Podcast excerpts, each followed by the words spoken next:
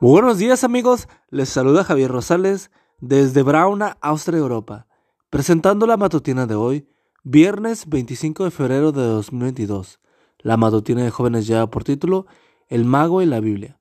La cita bíblica nos dice, porque yo, el Señor tu Dios, te he tomado de la mano, y yo te he dicho, no tengas miedo, yo te ayudo. Isaías 41:13. Domingo Uribe era un hombre muy violento y practicaba la magia. De hecho, le gustaba coleccionar libros sobre el tema. Un día escuchó decir que el peor libro que existía era la Biblia, y se propuso buscar una. Supo que en Málaga había un grupo de personas que tenían Biblias. Entonces viajó cinco horas desde La Bricha, Santander, hasta Málaga, para conseguir ese libro misterioso. De esa manera entró en contacto con los adventistas, consiguió una Biblia y se la llevó a su casa. Tan pronto como comenzó a leerla, sintió el poder transformador de la palabra de Dios. Poco tiempo después, Domingo mostró interés en aprender más acerca de Dios, así que Mats Trummer fue enviado a la bricha para estudiar con él. Estudiaron la Biblia juntos durante todo un día, y cuando llegó la noche, se fueron a dormir. A, medida, a medianoche, un grupo de personas rodeó la casa y le prendieron fuego. Armados con revólveres, y escopetas esperaron a Domingo y el pastor Trumer salieran huyendo de las llamas para matarlos. Pero algo providencial ocurrió.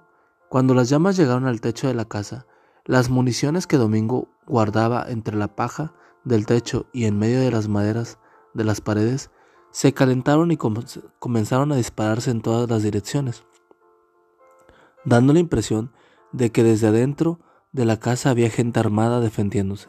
Los atacantes huyeron despavoridos y ambos hombres se salvaron. Varias, hay varias lecciones que podemos extraer de esta experiencia. En primer lugar, muchas veces pensamos que al tomar la decisión de seguir a Cristo, estamos garantizando una existencia de cuentos de hadas para nuestra vida. Pero lo cierto es que seguir a Cristo es ir en contra de la corriente, es declararle la guerra a Satanás, y Él hará todo lo que esté a su alcance para destruir a los hijos de Dios.